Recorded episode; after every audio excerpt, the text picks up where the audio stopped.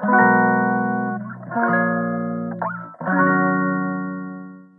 んばんは、ミネチャンネル第29回目の配信です。このチャンネルは、ちゃんみねことフードアーティストの小山みね子が料理やエンタメ、日々の気づきを気ままにトークします。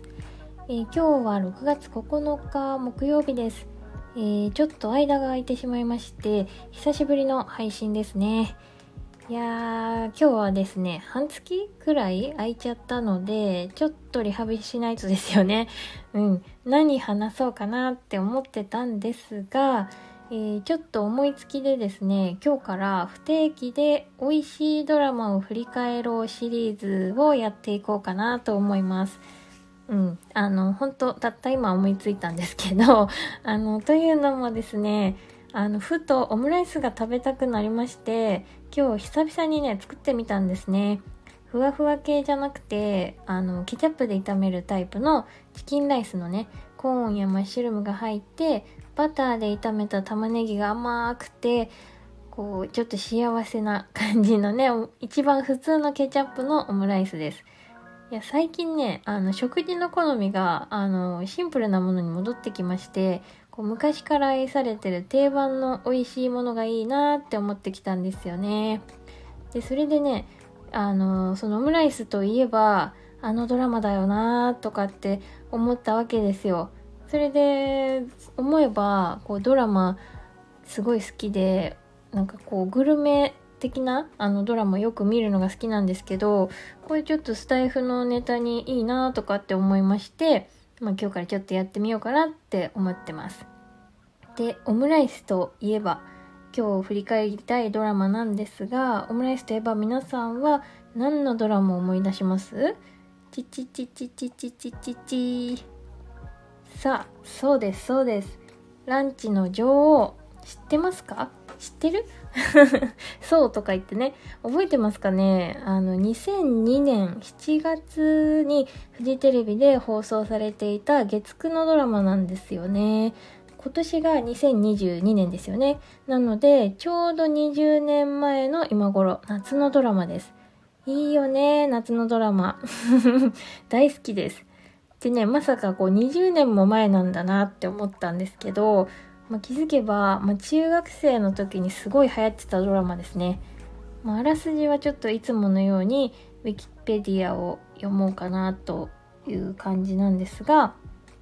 えーランチが大好きな麦田夏美が成り行きから洋食やキッチンマカロニで働きながらその家に住むことになるマカロニの次男鍋島裕次郎三男の純三郎四男の幸幸四郎。そして下宿人でもある牛島実と共に店で働く夏美長男健一郎の婚約者という嘘を抱えているのだが最初は他人として距離を置く鍋島家と夏美だが元彼の修二が現れ夏美の意外な過去を知った上で家族としての絆を深めていく。っ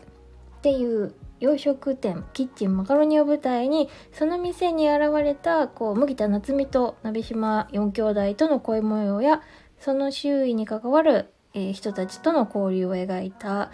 まあ、ホームラブコメディっていうやつですね。うん。まあ、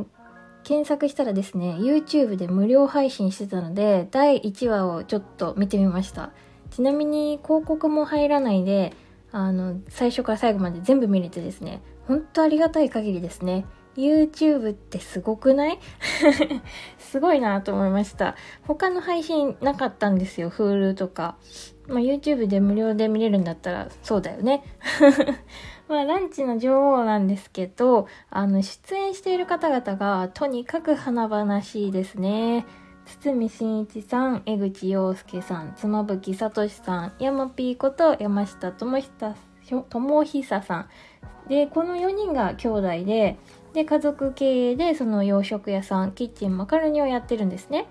これ最高すぎません？こんな兄弟いたらもうね、テンパりますよね。で、しかもね、あの、山田孝之さんがまだこう、すっきりした見た目ですごい若いんですけど、料理人見習いで、えーここで働いてるんですね。もう一回言いますけど、やっぱ最高ですよね。でね、主人公は、えー、竹内優子さん。まあ、ちょっとね、寂しくなっちゃうので、竹内さんの出演作品は私ちょっとしばらく見れなかったんですけど、まあ、ようやく楽しく見れるようになってきまして、まあ、やっぱり素敵ですね。なんといってもね、あの、このドラマでは、こう竹内さんが、あの、美味しそうにご飯食べるのがすごく印象的で、いい意味でね、こう脳裏に焼き付く感じがします。でもね、体がめちゃくちゃ細い。本当に。そんな細さでどこにそのオムライス入るんだいっていう感じの細さです。このね、竹内優子さんが、えー、麦田夏美、なっちゃんですね。えー、何よりも、このランチっていうのを日々の生きがいにしてて、まあ、明るくて、こう、サバサバとした、ちょっとあの、不良っぽいようなね、あの、性格の女性なんですけど、第1話では、あの、いやいやカフェで働いてたんですよ。で、そのカフェのお客さんだった堤真一さん、えー、4兄弟の、えー、長男から突然婚約者のふりをしてほしいって頼まれるんですね。まあでも、堤さんはすぐおかお店のね、お金を持ってどっか逃げちゃうんですよ。で、まあ、あの、細かい話は結構忘れてたなと思うんですけど、まあ第1話を見るとそんな感じでして、でね、あの、まあ、第1話のあらすじが今日のテーマっていうわけじゃなくて、このオムライスですね。このドラマはですね、各エピソードのサブタイトルが洋食屋さんのメニューみたいになってて、で、第1話目が恋するオムライスっていうタイトルなんですよ。そう、キッチンマカロニのオムライスはですね、あのーケチャップじゃないんですね。今日、サムネイルは私が作ったオムライス、ケチャップのになってるんですけど、まあそれとはちょっと違くてですね、創業以来ずっと変わらないデミグラスソースがかかっているタイプのオムライスです。まあなんかもうそれだけ、創業以来とかっていうともう、それだけで美味しそうですよね。なんかずるいよね。そうなんですよ。で、こう、卵は、こう、あ、卵はじゃないね。あの、白いお皿に、こうデミグラスの濃い茶色とこう包んだ卵のねあの黄色の2色だけでこう仕上げられててこうグリーンサラダとかはついてないシンプルなね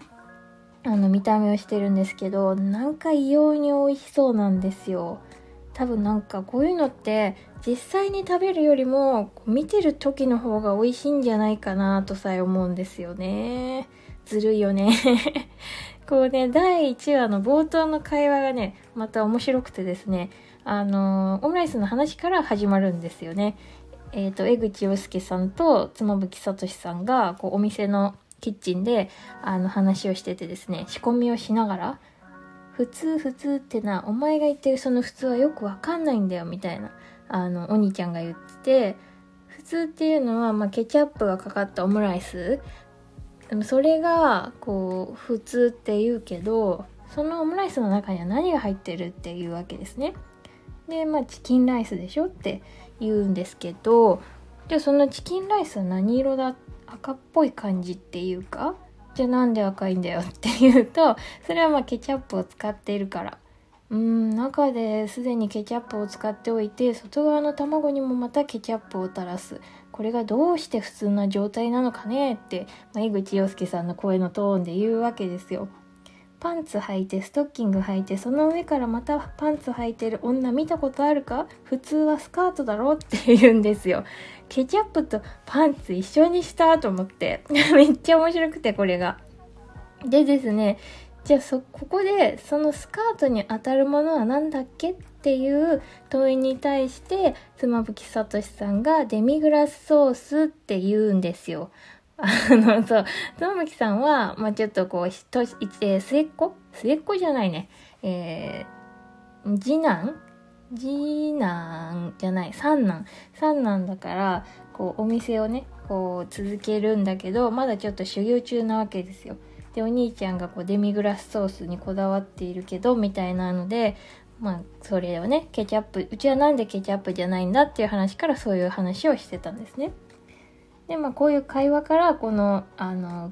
「ランチの女王」っていうドラマ始まるわけなんですけどなんかこの会話を あの最初に聞いて全然なるほどっていうほどの話でもないんだけどなんかすごいねあのなるほどなって思っちゃってですねま、最近はデミグラスソースがかかってたりふわふわのオムライスが割と普通になっちゃってきてるんですけど、まあ、デミが大好きだったターンから一区切りついて結局普通のケチャップオムライスに戻ってきたなっていうこう個人的なね好みを実感しております。